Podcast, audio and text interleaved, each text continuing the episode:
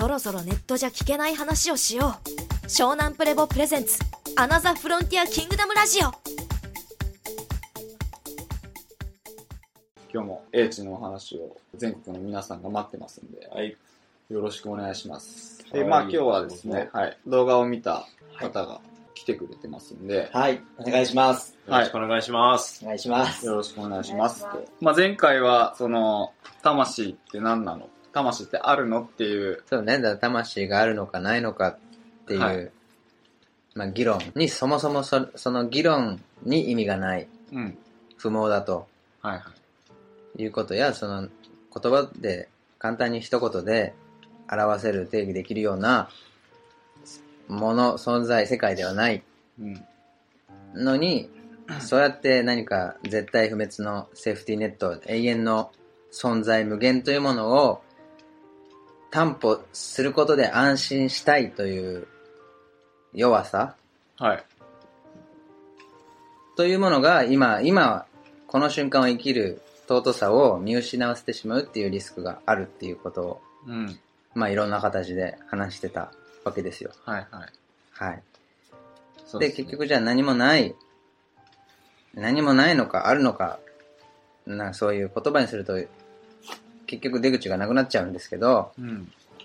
まあ今日はですね、まあ、宇宙経済動画見ていただいた皆さん、人体端末って何なのっていう人体端末、人体端末、ヒューマンタブレット。ヒューマンタブレット、あれですね、宇宙経済学動画の4番で出てきたんですよね、人体端末理論って。そうですね。で、人体ってなんだろう。端末なんてつけないじゃないですか、あれなあの、機械とかじゃないから。だから僕初めて聞いた時に、なんで人体に端末ってつけるんだろうって結構思ってて。で、うん結構あの、4番のど人体端末理論の動画聞いたんですけど、やっぱわかんないところがあって、改めて人体端末って何なんですかって話を聞きたいなと思ってるんですよね。端末って、なん、なんですか？その、コウキさん。どういう端末って、皆さんもあれですよね、あの iPhone とか、携帯電話とか、ぱ端末っていう、そういうイメージあるじゃないですか。だから、人体端末って、え、何？機械なの？みたいな、実際 iPhone。人体 iPhone みたいな。いや、でもそんなことないじゃんって、やっぱりそういう疑問が、きっと、僕だけじゃないと思うんですよ、同じような。はい。そうですね。人体端末は、まあ端末って今、先ほど、コウキがね、言ってたよね。今ね。機械、機械が体と一緒ってなんか違和感あるみたいな話を、まあ、してくれましたけど、一言で言うなら人体端末って何なのって一言で言うと、時空を巻き取る、まあ時空情報を巻き取るアンテナである。で時間と空間という情報を巻き取るアンテナが人間の体だよということを伝えたくて作った造語なんですね。はい。でうん。まあ、人間はアンテナだよっていうところがまずスタート。えっ、と、天地人という言葉があります。天と地の最後の下に人が来ます。はい。天と地をつなぐものは人であるという意味なんですね。で、何が言いたいかというと、人というものは、まあ、空とこの地上を結びつける存在であると。で、生き物というものは、まあ、生物全部そうなんですが、一つ電気的なものなんですよね。何が言いたいかというと、我々は体に静電気を持っていて、神経の信号、電気信号も電気で信号が送られてる。まあ、脳波を計測するときも、その電気信号をキャッチして脳波を計測したりするじゃないですか。で、もう人間の体だけじゃなく、まあ生物には微弱な電気が流れてるっていうのは決してオカルトではなく科学のお話なんですね。で、人間の体に流れている微弱な電気が、ですか？脳でトランジスタのように脳で増幅されて、その増幅されたものを通じて我々は今目の前に現れている現象だとか時間とか空間とかを把握しているというふうにまず解釈してください。うんで、人間がアンテナになった時にその人間というアンテナがどういう情報をキャッチしているのか、まあ受信したり送信しているのかっていうのがまず気になるじゃないですか。はい。はい。ね。そうだよね。はい、気になります。気になるよね。どういう情報？を、どういう情報だた端末なんだったら、まあ情報端末なわけじゃないですか。iPhone だったら、ね、要はどんな電波を受信して、まあ、情報を送信したり、メールしたり、まあ、LINE をやったり、ね、アプリをね、インストールしたりとか、アンインストールしたりとかしてるわけじゃないですか、皆さん。で、人間の体自体も結局、時間と空間というものを、要は受信してるんではないかという考え方なんですね。でももちろん、人間がこの受信しているものっていうのは目の前の外部環境のいろいろな人物場所っていうものの流れているその静電気的なものも全部そうなんですが全部僕らがこの要は体で捉えているものっていうものは信号として送られてるわけですよ。一つ言えるの。で何が言いたいかというとその運ぶ信号つまり信号を運ぶものがこの大気今僕らが吸ってる呼吸なわけですね。で呼吸というものを使って僕らはこの微弱な静電気を活性化させたり小さくさせたりっていうのをしてるわけなんです。何がというとモーターが僕らの呼吸なわけ。ブレス。人体における人体端末におけるモーター、うん、コンデンサーじゃないけどこう電気を覚醒拡張させるものが実は呼吸でうん。なので空気のいいところに行くと僕らはその電気体の微弱な電気が広がるから心地いいわけじゃないですか。森林浴したりなんだりして軽井沢に行くと気持ちよくなる。なんかハワイに行くと気分が良くなる。っていうのは電気交流が良くなるから。うーん。だから逆に言うと人混みとか汚いなんか騒音が強いとことかなんか油がジメジメしてるような中華料理店の裏側とかわかんないけどそういうとこにいると人間ってその電気的なものが要はどんどんどんどん小さくなってしまう。呼吸も息苦しいとこにいればどんどんそうなるし、まあ、そういうのと一緒でまず私たちはその外部環境に応じて自分の微弱な静電気を大きくも小さくもしているアンテナではないかと。いうところが一つテーマとしてあります。これは私が一つ治療家として人の体を見てきたり、いろいろ研究したりした結果として出てきたことだし、感じていることでもあるから、電気的な存在であることは間違いないと。で、これが一番わかりやすい例で言えるのが、電気ショックで人間が死ぬという現状ですね。例えば電気ショックで人間が死んだ時に、えー、と例えば眼球は全く傷ついてないのになぜか目が見えないわけですよ。死んでしまうと。はつまり、このガラスのが眼球の中のね、この交際は何も傷ついてないけど、目を開けても見えないわけじゃないですか。い。うん。はい。だからすごいこれって不思議なことなんですよ。我々は、その、この臓器とかね、もうこの五感の感覚器とか全部含めて、何にも傷ついてないのになぜかもう生きてない。つまり電気が流れてないからです。で、なぜ電気が流れなくなると人間が死んでしまうのかっていうと、それが人体端末だからだと。iPhone はなぜ使えなく、なんで電源が入らなくなりましたか？充電が切れたからでしょ？そうですね。ね。はい。どんなにいいアプリが入ってても、充電池が切れたら使えないよね。使えないですね。起動しないよね。メールも送信できないよね。そうですね。受信もできないよね。できない。人体もそういうものだっていう話しますわ。僕らはその静電気を体にちゃんとチャージしてないと機能しない。はい。まあ、つまりどうそういう電気的なものであるってことが一つ。はい。そう。で、その電気を、いいですか？あの、お風呂入った時に、はい。わかる？あの、こういう話、昔、山田かまちくんっていう有名な14歳で死んだ、結構絵とか音楽のすごい才能があって、そその、早く、その14歳で死んじゃった子がいるんだけど、山田かまちくんってなんで死んだかっていうと、まあちょっと知らない人は知らない人でいいんだけど、はい。あの、エレキギターってあるじゃないですか。はいはい。エレキギターをめちゃくちゃ真夏の日に弾きまくってて、すごくビートルズが好きで、とんでもない汗をかいてしまって、その電気が体中に流れて死んじゃったんですよ。へー。あのねはい、何が言いたいかっていうと、あのね、人間の体って7割が水なんですよ。はい。そうですね水の中に電流流すとどうなるかわかる？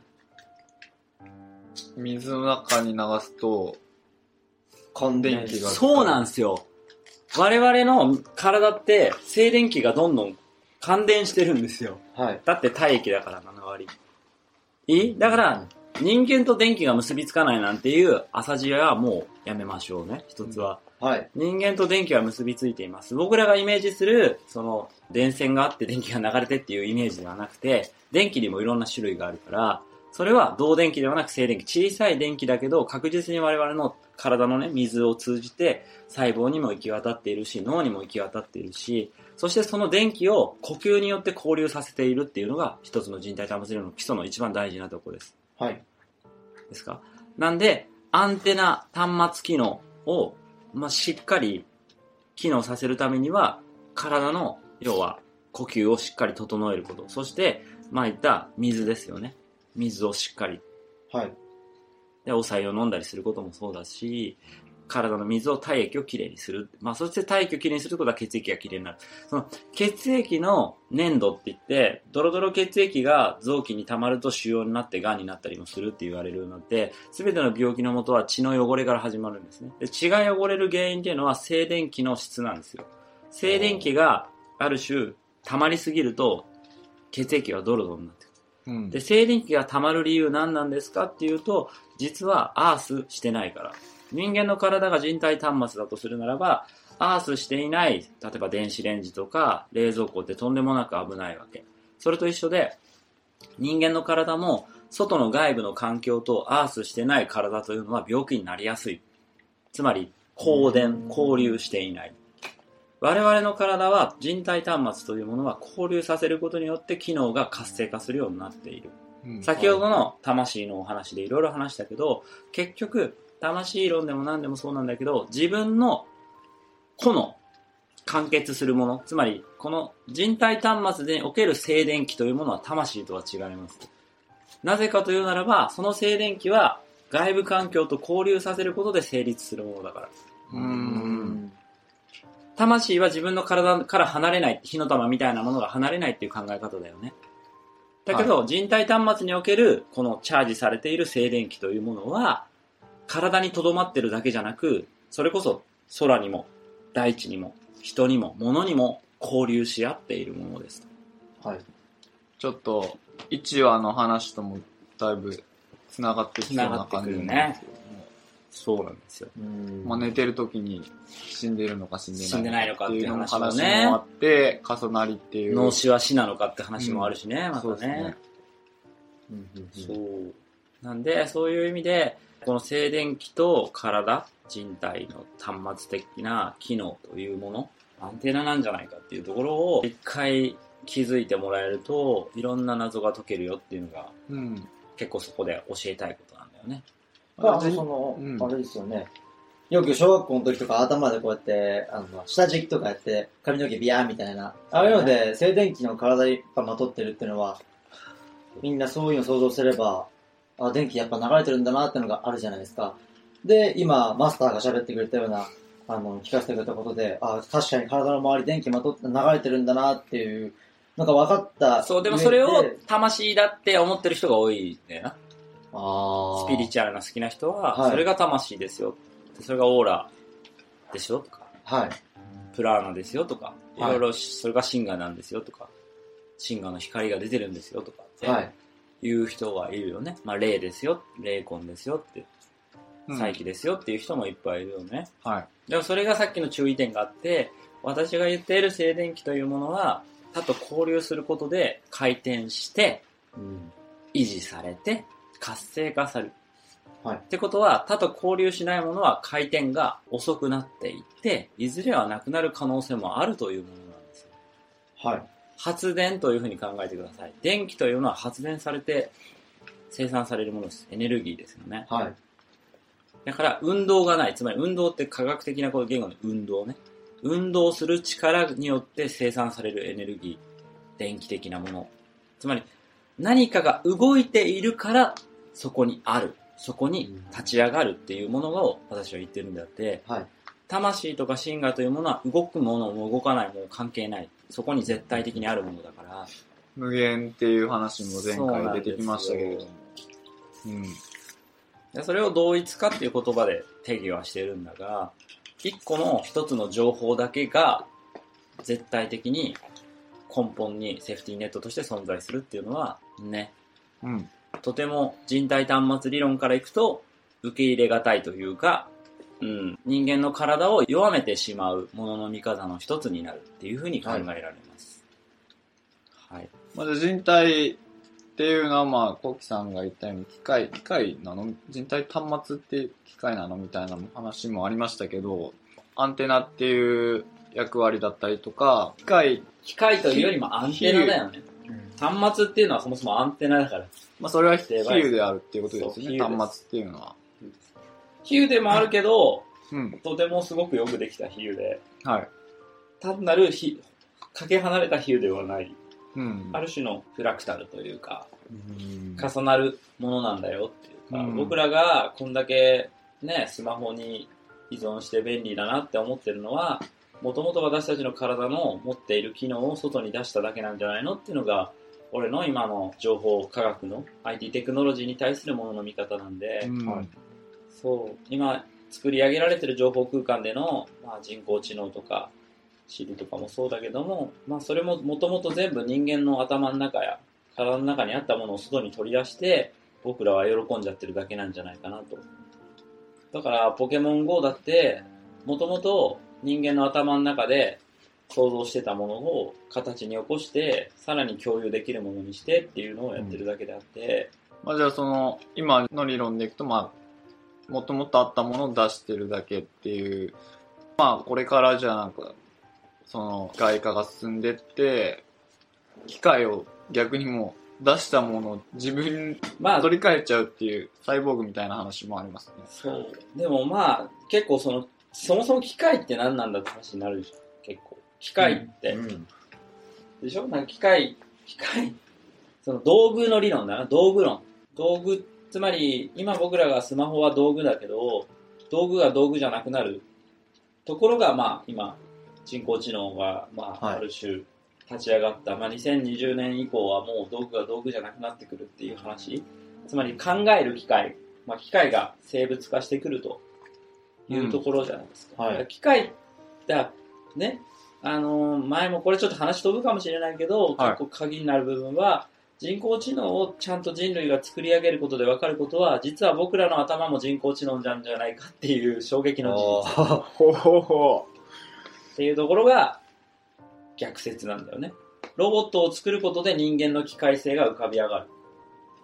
人間の感情がパターンだったりプログラムだったってことが大なり小なり浮かび上がってる。逆でも、逆も考えられるんだよ。それによって、本当に、その、要はパターン化できないもの、本当にかけがえのないものが逆説的に抽出できるっていうこともある。うーん。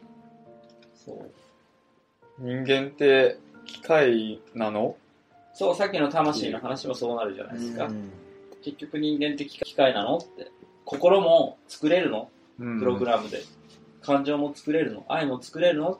いや、作れっこないでしょっていうのが今の人たちの考えでしょだけど、そうですね。一番今の IQ が高い人たちとか、意外とそんなの作れちゃうんじゃねっていう方向に傾いてるし、むしろ満たされる方向に僕らの情報のエンタメは傾いてるわけじゃないですか。はいはい。前より、要は考える機会が増えた分だけ、例えば恋愛ゲームのね、その内容の質がどんどん良くなっていって、自分の好きな反応とか、ちょっとした癖とかを全部覚えてくれて、考えて反応してくれるような、ときメモがどんどん発展していったら、それがリアルな、要は、なんだろう、こう、すごい高級な、うまく構成にできたダッチアイフと一緒に合体した日には、ね、欲しくてしょうがない人は。だからそれが VR が、VR と高級ダッチワイフのなんかショーがめちゃくちゃ繁盛しちゃって入れなくなったって話知ってる？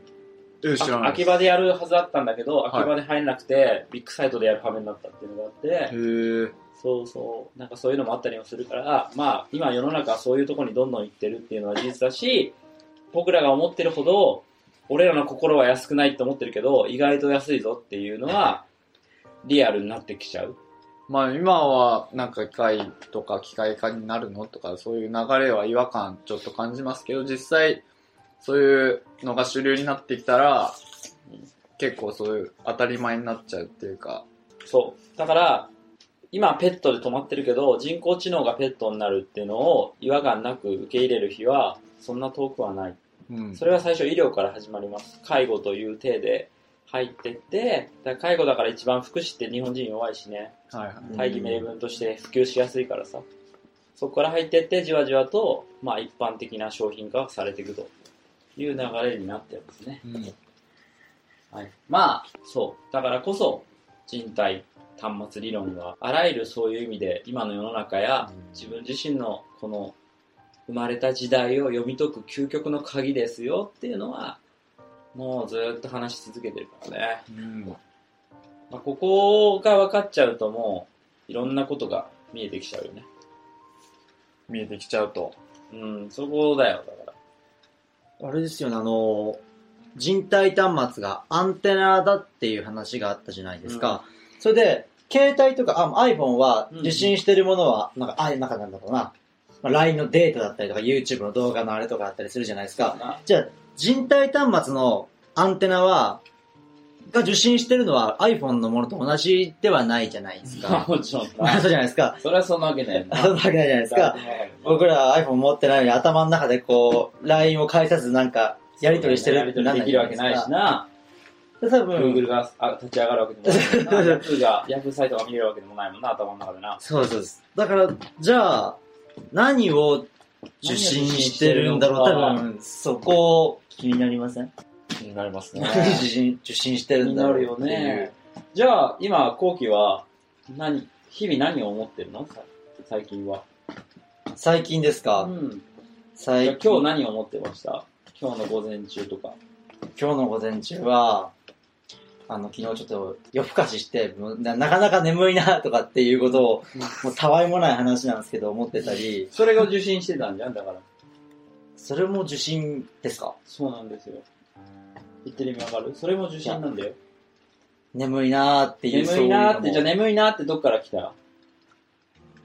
僕の、なんだろう、体、あそうね、の体が、はい。要は、ね、眠気物質を出して、はい寝なきゃお前もう体休めろよってサインを送ってると。はい。でもじゃあそのサインを送るきっかけはどこにあったわけ？夜更かししたって夜更かししたってことですね。夜更かししたってことを受信したんだよな。そうですね。ああ、そうですね。おい、寝ね。てねえじゃんっていうのを受信したんだよな。そうです、そうです。どえ、どうやって受信したのじゃあ？うやって受信したのか。俺、寝てねえよってどうやって受信したんだろう？不思議だろこれ。よく考えると不思議なんだよ。よく考えると、よく考えると当たり前だと思ってるけど、俺ら当たり前だと思ってることが、冷静になって客観的に見たときに当たり前じゃないってことが分かるのが科学なんだよ。観察するんだよ。そんなの観察した人いないですよね。なんで眠くなるんだろう？ああ、昨日夜更かししたからか。じゃあなんで夜更かしなんだろう？その、そう、で夜更かしっていうのをどこで受信したんだっていう、それはね、それは寝なかったからだっていう、じゃあ寝なかったんだっていうのをどこで知覚したんだよって話だよ。そうですよね。そう、お寝てないよって、どこで受信したの？え？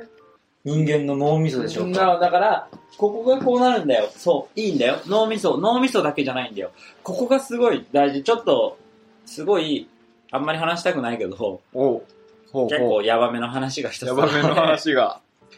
えっと、じゅもう受信っていうアンテナっていうイメージだと皆さんだと、まあそれこそ外部からこう受信する、まあパラボナアンテナみたいにね、衛星みたいな感じでこう受信して、なんだろう、スカパーみたいな映像を映すみたいな、わかりやすく言えばそういうイメージじゃないですか。でも人間の人体端末のアンテナっていうのは実は外部からの受信だけではなく内部の受信もしている。ここが衝撃な事実。内部っていうのは、人間の体の内部っていう。そう。つまり体内の細胞の、細胞が発している情報を受信しています。細胞が発していることを受信する。はい。そもそも細胞が発してるんですかっていう。はい。そう、そういうことなんですよね。はい。実は細胞が情報を発信していて、それを受信して、その受信したものから僕らは物事を知覚したり感じたり、予測したり、または勝手に思い込まされたりともしてるんですよ。例えば、甘いものが好きで好きでたまらない人いますよね。はい。目の前に甘いものがあると食べたくてしょうがなくなって我慢できなくなってしまう。コウキさんそうですね。はい。大好きです。それはなぜ？じゃあ甘いものがあってもそう思わない人いますよね。別にいらないって。。なん、その違いはどこから、その受信の違いはどこから生まれますか？また難しい質問が。はい。それが細胞なんですよ。細胞のデータなんです。細胞の記録なわけです。つまり甘いものを食べて喜んだ細胞の記録がたくさんある人ほど、それを脳に引き上げて、それを食べたいという欲求に変えるんですね。はい。なるほど。じゃあ我々は脳が、なんか、じゃあ今の話で受信してるっていう風に思っちゃう。全部脳が処理してる。してると思うけど、下の細胞胞が覚えてたりもするから、舌があの甘みをっていうと脳に送って受信して、うんここがポイントなのよ。まあ、だから人体断末単純じゃないんだからね。うん。下の細胞が出してる情報を脳が読み取って甘いもの見たら食べたい食べたいって言わせてるっていう反応を起こしてる。はいそういうのも一つあるわけ。うん。よく臓器交換した人が、はいはいはいその臓器提供者の人格とありますね。入れ替わって、まあ、心臓乗り移とかねってしまうみたいなあのもそうですね。その細胞そのものに情報というものーがそう。入っている入ってると。そう。ってなると、じゃあ細胞一個一個に全部魂があるのかっていう話になりますよね。あらら不思議ですね。この、60兆以上あるって言ってるからね。60兆以上魂があるってことだよね。一個の人の体にね。ポロポロポロポロ取れてますよね。ねうん入れ替わって。入れ替わっちゃってるもん今もね。赤がこうやって書いたら、そうなんだよ。ポロって取れて、じゃあその赤を、この畳のダニが食べて、うん。じゃあそのダニは俺なのかみたいな話にもなるんじゃないなあ。リ太郎みたいな。ほら、リ太郎ってダニに話しかけないわけじゃないですか。そうだそれね。はもうダニなわけじゃないですか。そうだね。いや、だいぶこんがらがってそういうことなんだよね。だからそその一筋縄ではいかないっていうところが、まあ、分かってもらえればうん。いいかなとも思うし、人体断末理論もうん単純にアンテナでっていう理解を、まあ、そうん。の外部環境のものだけを受信してるって考えるのも、ももちろん大事なんだけど、はい。実は内部環境も受信してしまっている。うん。うん。では、じゃあアンテナって何なんですかってなるよね。うん。つまり、内部の細胞も受信して、外部からも受信して、アンテナはどこにあるんですかっていう話にならない？アンテナは、どこにあるんですか？それがタッチ。タッチ。タッチ。タッチ。スキンシップ。スキンシップ。愛はタッチです。タッチってあのタッチじゃない。幽体離脱のタッチじゃないよ。幽体離脱たちじゃないことは分かりました、あのコウキさいや、僕はもう一個のタッチかと思ってました。あの、国民的有名なアニメ。あ、そうそうそうそう、あの、無知ってんな。知ってます、はい、有名な歌じゃないですか、やっぱり。ね。ん。あのタッチかと思ってましたね。違います。幽体離脱でもないし、そっちでもないタッチ。タッチです。触る、触る、触れる。触れる触れる触るじゃない、触れるってことかな。触れるまあ、俗に言う触覚というやつになりますね。触覚。触れることが俗に言う触覚。触覚。触覚がアンテナである。触覚がアンテナ。で、じゃあ人体端末はアンテナじゃないですか。はいじゃあ人体端末というものは触覚である、触覚の塊である。触覚の塊である。そうです。触覚の集合体である。いいですか？触覚の集合体。今まで人間の体が触覚の塊なんていう 思った人いるんですか？で、多分、ね、動画聞いてる人も、触覚、あ、りんたろーさん出てましたっけ？人体端末、触覚であるみたいな、そういう、触覚静電気っていう言葉では、ああ、うん表してるね。触覚静電気。そう、触覚静電気って話は出てて、じゃあ触覚静電気って何なんですか？って話だよね。それを今、この、まあ、これこの話で話してるよね。詳しくね。はい。今回話したのが、電気っていうそう話と、じゃあ今の触覚っていう話が、そうだね。結構ここがは大事。静電気と触覚っていう二つの視点が、まあ、皆さんが気にしているいろいろな秘密を解く鍵である気。うん。というのは、まあ、言えることなんだよね。はい触覚がその静電気をキャッチして、我々に受信させて、そして送信もしてると。ですか？で、うん触覚そのもの、触覚がその静電気を感じてる。感じてるわけ。はい。感じてるんだよ。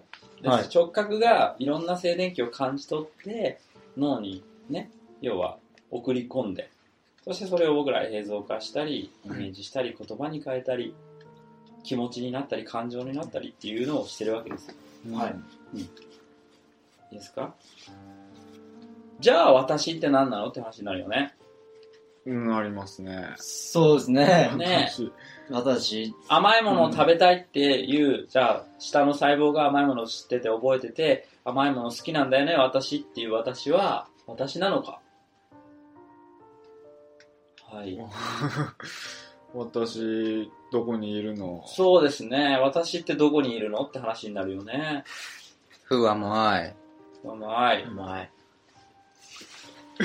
人体、人体は電気でありも触覚でもあり、わじゃあ私って、私はじゃあ触覚な私はそう、の触か覚なの？電気なのか？静電気なの？っていう、っていうことです不よね。思議なことになっちゃうよね。不思議なことになりますね。まあ、はたまた魂だとか、なんかそんなことを言う人もいれば。そうそうそうそう。だからその静電気を火の玉みたいに固めて魂だって呼ぶ人、シンガーだって呼ぶ人は、そう言いたいの人もいるだろうけど、はい。それはちょっと早計だよと。う。うんうんっていうのが一つ言えること。うん。まあそれがまあさっきのね、下の細胞がはい。反応して甘いもの食べたいって、じゃあその甘いもの食べたいっていう記憶があるとしたら、その記憶が、まあ記録か、記録が生まれ変わっても引き継がれるうん。っていうのが、生まれ変わり霊魂の生まれ変わりと定義するのかどうかっていう話だよね。ゴキブリが嫌いな記録が、頭の記録が生まれ変わっても嫌いな記録に引き継がれるのかね。うーん。生まれ変わりの話をする人、まあまたは前世の話でもいいんだけど、そういう話で私前世ゴキブリ嫌いだったんだよねとか、うん。または秋の夜風が大好きだったんだよねとか、いう人はあんまいないよね。あんままあいるかもしれないけどねう。ん。うんゼロではないかもしれないけど、うん。だから、何が言いたいかっていうと、例えば、僕らが過去のことを思い出すじゃないですか。1年前自分が何してましたって、この日この日って言われても多分思い出せない人がほとんどだと思うんだよね。そうですね。でも、じゃあさっきの話だけど、えー、おも運動会の思い出何ですかって言われた時に引き出すものがあるじゃん。運動会こういうことあったなとかう、んあったのが、こういうのしたよなとか、こう場いう面場面でそう、お弁当こういう味がしたなとかって覚えてることはある。はい。ここがポイントで、えっ、と、そう思い返したときに、今ね、そういうふうに思い出なんですかって思い返したときに、受信している静電気はどこから来てると思います？過去から来てるんじゃない？じゃあ過去ってどこにしまわれてるの？って話や。ああ、そうなっちゃいますね。そう。細胞かね、やっぱ脳細胞の、うん。な脳細胞に貯蓄されたデータをうん。引っ張り出して、前頭葉に引っ張り出して、映像化して、言葉にして人に説明してるだけなのかね。みんなやっぱそうやって思ってますよね。過去から引っ張り出してる脳でみ判断して出てきてるみたいな風に思ってる人多いですよね。僕もそう思ってたんですけど。そうですね。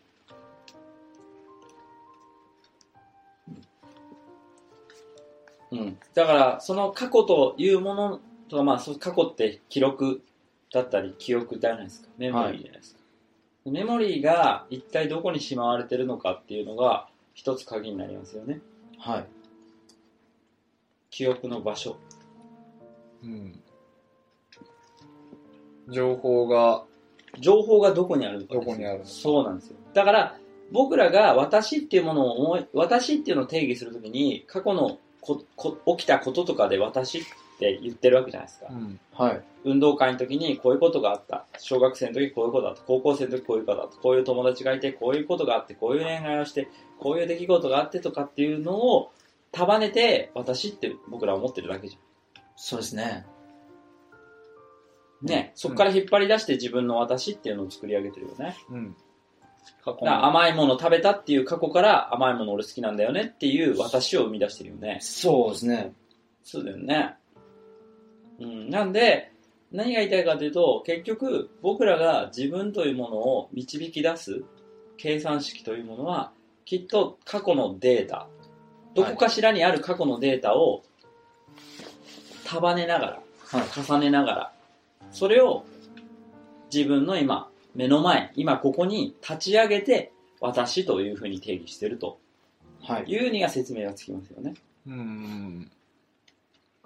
過去のデータの、まあ、相対としてのそうだね。私っていううん。情報が。そうだね。じゃあそのデータがない時に、なかった場合、引っ張り出せなかった場合、どうなるんですかね？私って。なくなっちゃいますね。なくなるか、また別のものになってるよね。別のものに。うん。つまり皆さんが生まれ変わって死後も続きたいと思ってるものは、そのデータなわけじゃないですか、結局は。はい。はい。うん。そうなっちゃいますね。そうなっちゃいますよね。はい。ね。そう。ってことは、ここで一つの矛盾があって、今、今、あなたは、じゃあ今まで、それじゃあ、宗樹だったら、21年間か。21年間、記憶うん。をどれだけ思い出せますか？って。はい。何にもさ、アルバムとか見ないでだよ。まあ、大して思い出せないですね。そう、だから今、思い出してくださいじゃあ、今の頭の中で思い浮かぶ限り思い浮かべて、言葉にできる限り言葉にしてくださいって時に、そんなに引っ張り上げることってそんなできないじゃないでか。ですきないですね。そう。でも、それがあるような気がするっていう前提で私って言ってるわけじゃないですか。はい。はい。だからその経験したんだっていう自分を思ってるわけじゃないですか。はい。はい。でその経験したんだっていう自分を元手に、わた俺はいるとか、私はいるっていうふうにみんな思いながら話すわけじ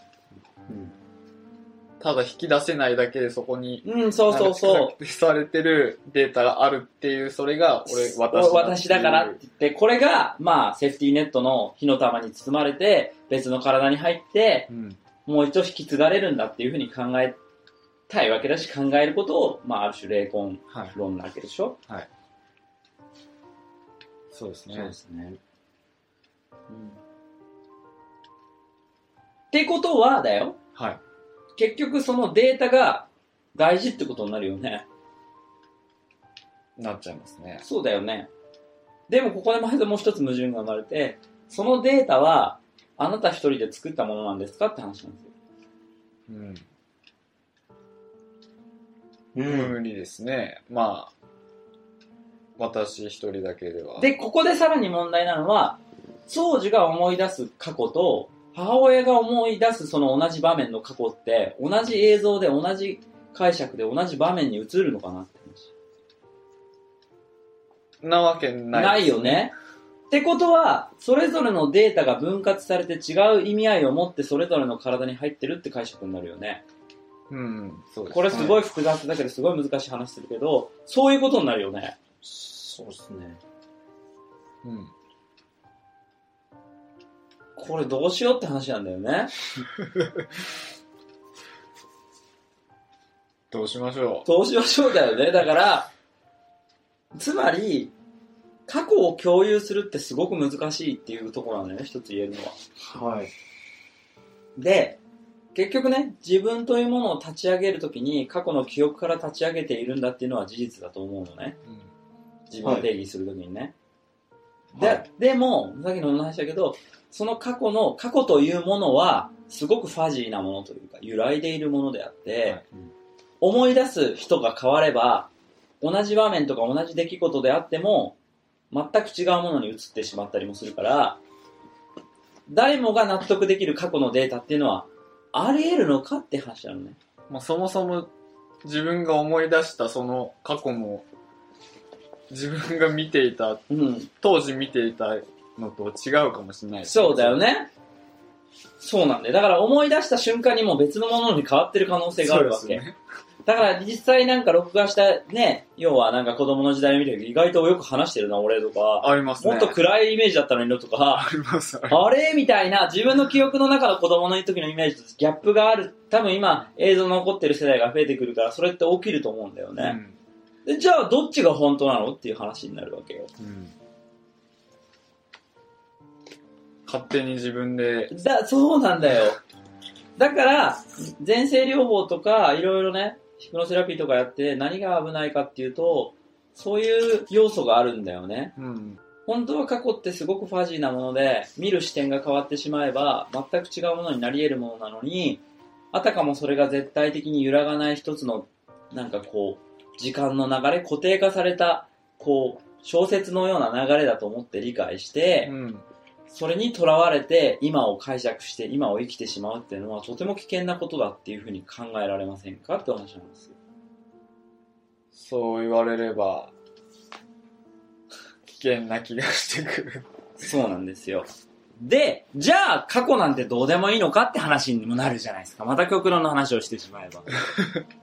じゃあ何とでもなるんだから、過去なんて何とでも浮遊しているファジーなものなんでしょって頭の中の情報場の中にあるぐちゃぐちゃした浮遊したものを僕らは勝手に入り組んで勝手に見たい方に見て自分っていうものを立ち上げてるんじゃないかっていう状況だとするならば、生きるって何なんだろうってなるよね。常に過去になってってしまうわけだから、頼りないものになるってことだよね、自分というものが。うん。それを諸行無常というふうにも捉えられるわけ。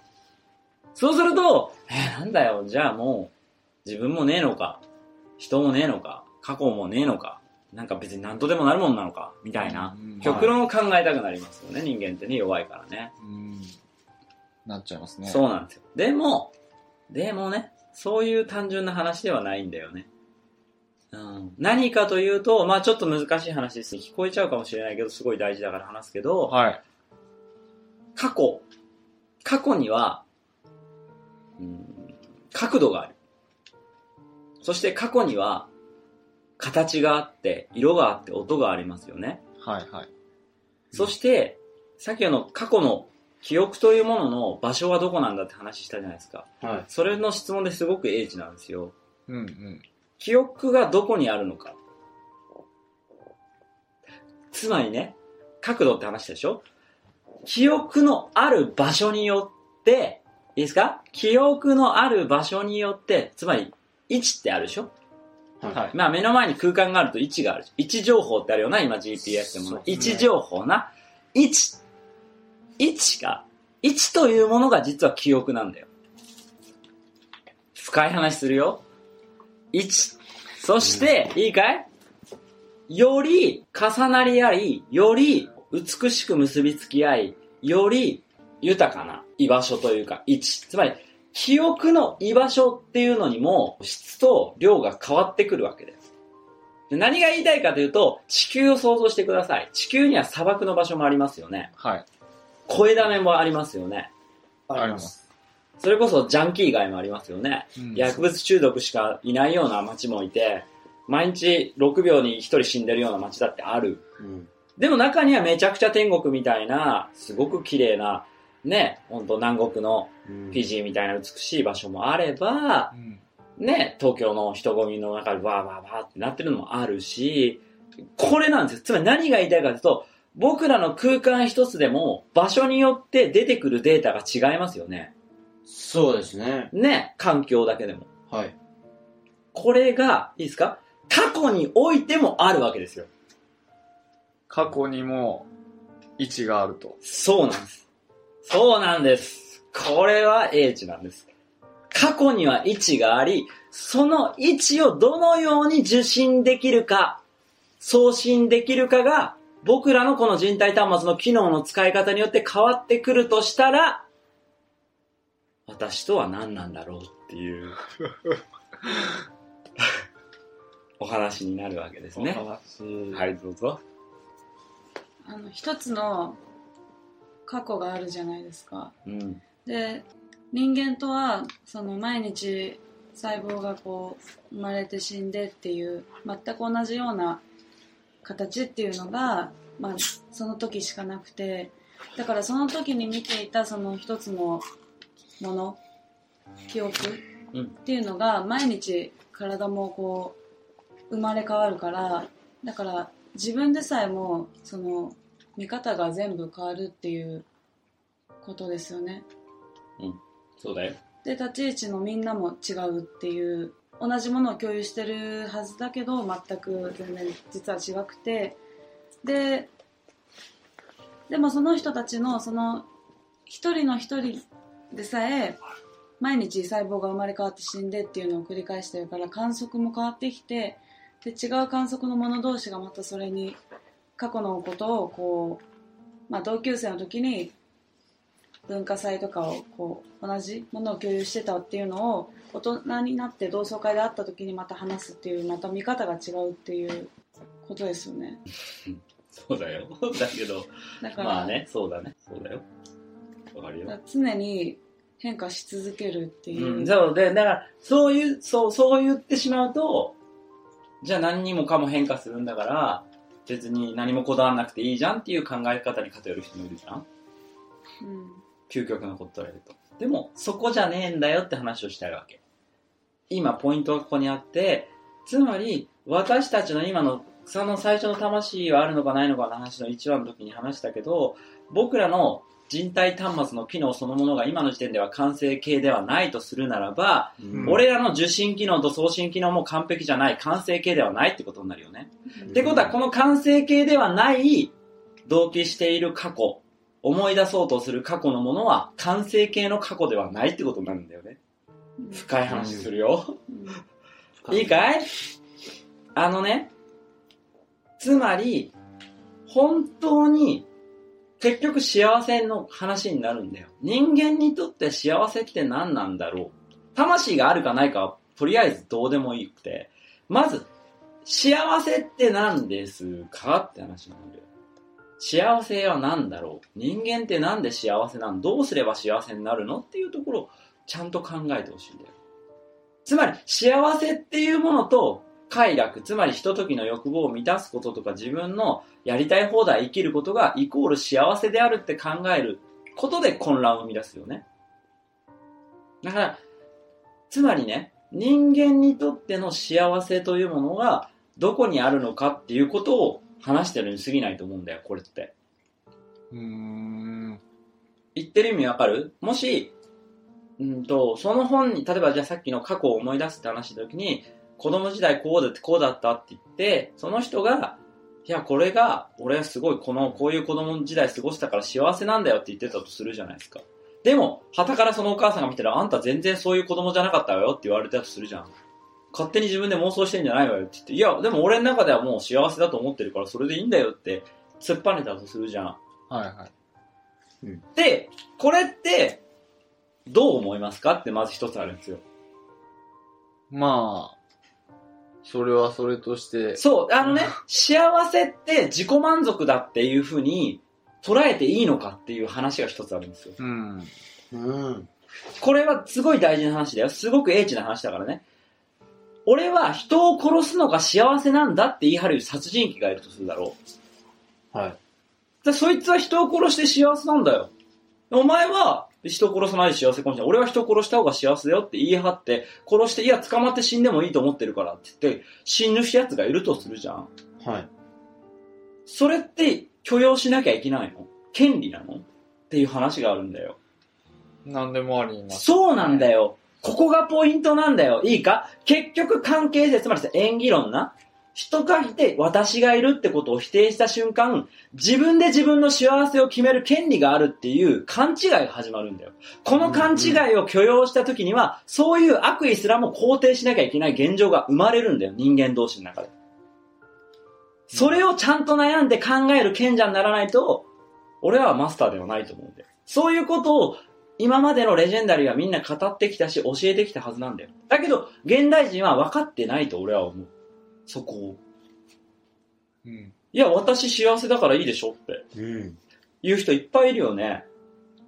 多いですね。多いよね最近は特に。最近特に多いっす、多いっすよね。多いね。いや、幸せだからいいよ。別にハッピーだから、はい。余計なこと別に言わなくていいわ、みたいなとかさ、あると思うんだよ。なんでそんなこと知らなきゃいけないの？とかさ、いろいろあると思うんだよ。そうですね。うん。で、逆にそれを正義感振りかざして、いや、もっとみんなの幸せ考えるべきだよっていう人もいて、嫌われたりもするかもしれないし、それに賛同する人もいるかもしれない。うん。うん。じゃあ何なんだろうって、もっと皆さん悩んだ方がいいと思うんだよ。う。うんん。もっとこういうことで苦悩することで、英知は深まると私は思うんだよね。うん。うん。だから、やっぱり幸せって何かをちゃんと考える力がまだないんだっていうふうに考えなきゃいけない。うん。つまり幸せとは何かが分かってしまえば人体端末理論の意味も分かるしさっきの魂あるかないのかの話も決着がつくんだよね実はね。なぜアップデートしなきゃいけないのかっていう。そう、そこも含めて、うん、だいぶ1話と2話のつながりも 本質的な話にもなってきそうだね。だから、ここをついていかないと始まらないよね。2039年は。2039年は、そうですね。まあさ、最初の機械化の話の流れも、うん2039年にどう繋がっていくかっていう話もありますしね。そうなんだよね。うん。だから、うん。ここの部分をしっかり気づける人たちにしか、うん、見えない景色というものがこれからどんどんどんどんリアルとして、うん。時代として目の前に立ち上がる。そんな、まあ、星に生まれたんだっていうことを、まあ、思う人がいたら、俺の話が響くんじゃないかなと思いますね。はい。ね、まあ、これからどんどん、なんか自分、自自分で自分の幸せを決めてたら、なんかいつの間にか機械になってたっていうこともあり得る簡単に言うと iPhone がまあもう OS バックアップしてくださいよって言ってるのにいや俺はこれで幸せだからって言ってるとうん。多分受信できるものとか使える機能がだんだんなくなってくるっていうのはわかるよね、うんみんな多分普通の今のテクノロジーでもわかるよねはい。じゃあに人間の人体端末でもそれが起こらないっていう理由はないよねないっす。ないですね。ね。つまり外部の環境から、いやいや、幸せ、あなたが決めるんじゃないよ。あなたであなたの OS を決めるなよって、俺らがもう言われてるかもしれない。人体端末として、アンテナとして、外部環境に。地球からも太陽からも、はい。もちろん赤の他人からも、はい。人々からも、時代からも問われてるかもしれない。はい。え、それで幸せで、ほん、その、お、その幸せ OS でいいの？っていうところですよね。そうっすね。その幸せ OS のままで2039年迎えるんですか？っていううん。お話になってきますね。まあ、もう、第1回から、あの、聞いてるんですけど、あれですよね。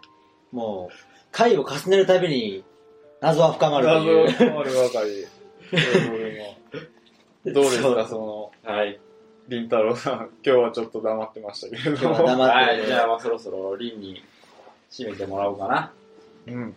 まとめてもらい。今日もいろんな話出ましたけれども、うんアンテナの話から、まあ、機械化の話、人工知能の話があり、うん。まあ、過去の、過去は、何なのかっていう、うん。角度っていう話もありましたし、うん位置っていう話もありましたし、いろいろ。いいねたまらないなじゃあちょっと、りんたろうさん。今日はじゃあ人体端末って何なのっていう、そうね。一応テーマだったんですけど、うん。わかりました？うん、まあ、なんか、そうですね。まあ、一言、まあちょっとじゃあ最後ね、プレゼントとしてギフトとして言っていくのは、人体端末とは何か、過去の位置と角度を決める端末である。あれ私今の言葉をこう理解できる人がいるのかどうかってとこですよね。まあその辺も視聴者の皆さんにもうん。考えていただきたい。そうですね。悩んでいただきたいと。まあ、りんたろうさん的には、どんな感じですか、今日は。どの辺の話が。いやー、H でしたね、今日もね。エッチでしたね。深かったね。深い、深いなぁまだ、まあそこ、まだ掘り下げるのか。どこまで行くんだっていう。うん。だからその、ちゃんとこの言葉の奥をね、この、感じてほしいなっていう話だったんで、うん。そう、結局その言葉にした時点で、それぞれの、それぞれの過去から算出したその言葉について、解釈、それぞれの解釈に切り替えちゃうから、うん、そうですね。その、そんな浅はかな過去、僕らの数十年の生きてきたデータ、記録で算出できるような浅い領域の話をしてるわけじゃないうん。わけじゃないですか、今は。そうですね、うん結局自分の思ってる過去で捉えちゃうと、うん。全部違ってきちゃうからう、ん。うん。まあ、それは記録と記憶のお話に続くね。記録と記憶の話にま記た、録と記憶は違うよっていうのは結構ね、うんそのうち話さなきゃいけないね。そうですね。まあそれもかなり深掘りできるテーマなんで、うん僕が運動会であの時2等だったっていうのは記録なんですよね。記録、記録ですね。記録です。二等賞っていう記録なんです。そうですね。うん。でも、その二等賞の裏側に記憶がある場合がある。で、その二等賞という記録は、うん。どこかでデフォルトされるけど、その後ろにある色と形をまとった記憶は、うん。実は引き継がれるっていうのが、はあ、引き継がれちゃうんですか。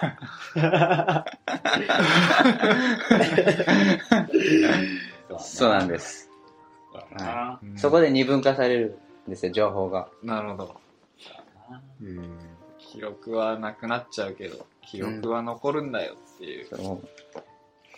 まあそれだけ聞くとロマンチックな話ですよね。いや、でも多分今、ほとんどの人がこれを聞いてる人も含めて、記録だらけですよ。まあまあそうですね。うん全部デフォルトされちゃうよ。そう、ない、全く持って、そうですね。ないんですよ。この聞いてる情報は消えちゃうかもしれないけどその時に感じた感情だったりとかっていうのが引き継がれるっていうことですか？そう、その、まあ、何をもって感情っていうかもあるんですけど、うん。うん。そ、その辺はちょっとじゃあ、うん、まあ、まあ、まあ、まあな、あんまり長くするとあれだけど、さっきの重なり、結びつき、うん。重なるものは記憶であり、結びつくものは記憶となるが、結びつかないものは記録だし、うん。重ならないものはデータだからねっていう。うん。うん。そうですね。で、まあ、それをもっと分かりやすく言うと、回るものは記憶なんですよ。おっと。回るものは。止まるものがデータなんですよ。いや、ますますわけわからなくなりましたね。またこれ、また回を重ねて質問していかないと。何話まで続くんだええ本当っすだね。からにに、さっきの二等賞っていうことを思い出したときに、止まっているものは全部記録。うん。二等賞って思い出したときに、回っているものは記憶なんだよ。はい。うーん。二等賞という事実は止まってます。止まってるね。でも、その、その二等賞を取った時に、すごく横で喜んでくれた、あけみちゃんの笑顔は回ってます。誰だよ、聞いちゃん今のはちょっと違うかもしれない。まあ、誰だよってごめんいうツッコミはあるが、まあ、あの、雰囲気で感じた。そうですね。うん。まあみんな、皆さん分かってくれてると思うんですけど、雰囲気は。止はま止まってるものは記憶データであって、い。うん。記憶っていうのは回転してると。生きてる。生きてる。呼吸してます。それが、後に引き継がれて残るものだっていううん。深いお話うん。ですね。今日も一応ありがとうございます。はい、あれだよな、と鶏ガラってあるやん。鶏ガラ、鶏ガラ。美味しいですね。鶏ガラ、出汁取るやん。鶏ガラだし。鶏出汁美味しいやん。美味しいいい出汁取れるじゃん。はい。そう。だけど、出汁取った後の鶏ガラにはもう、記録しかないよな。そうですね。鶏ガラ。出汁に記憶はいっぱい詰まってるよな。鳥が生きた、鶏ガラが生きた奇跡は出汁の中にあるよな。うん。だしに、うんもう、全部詰まってる。全部詰まってるよな。うんそう。でも俺ら鶏ガラ集めてたりすんだよな。確かに。そう。出汁が何か見えなかったりすんだよ。ですね。鶏ガラにしゃぶりついてたりすんだよ。出汁取った後も。しゃぶりついちゃいますね。うん。そう。この鶏ガラのこの角度がいいとかって言ってるわけよ。バカじゃねえのって思うわけよ。そやっぱ取り出しだよっていうところかな。まあ、うんちょっと分かりにくかったかもしれないけど、まあ、そういうニュアンスを大事にしようという話でしたね。はい。はい。まあ、いただきたいと思います。また次回もね、視聴者の皆様、ありがとうございました。ありがとうございましたあ。りがとうございました。ありがとうございましたあもしこのラジオメッセージが妙に気になり耳から離れない方はぜひ仲間や友達職場の仲良しバイト先の先輩後輩など SNS だけでなく直接生身の体であってこのラジオメッセージを聞くように伝えてあげてください。ではまた次回もお楽しみに。続く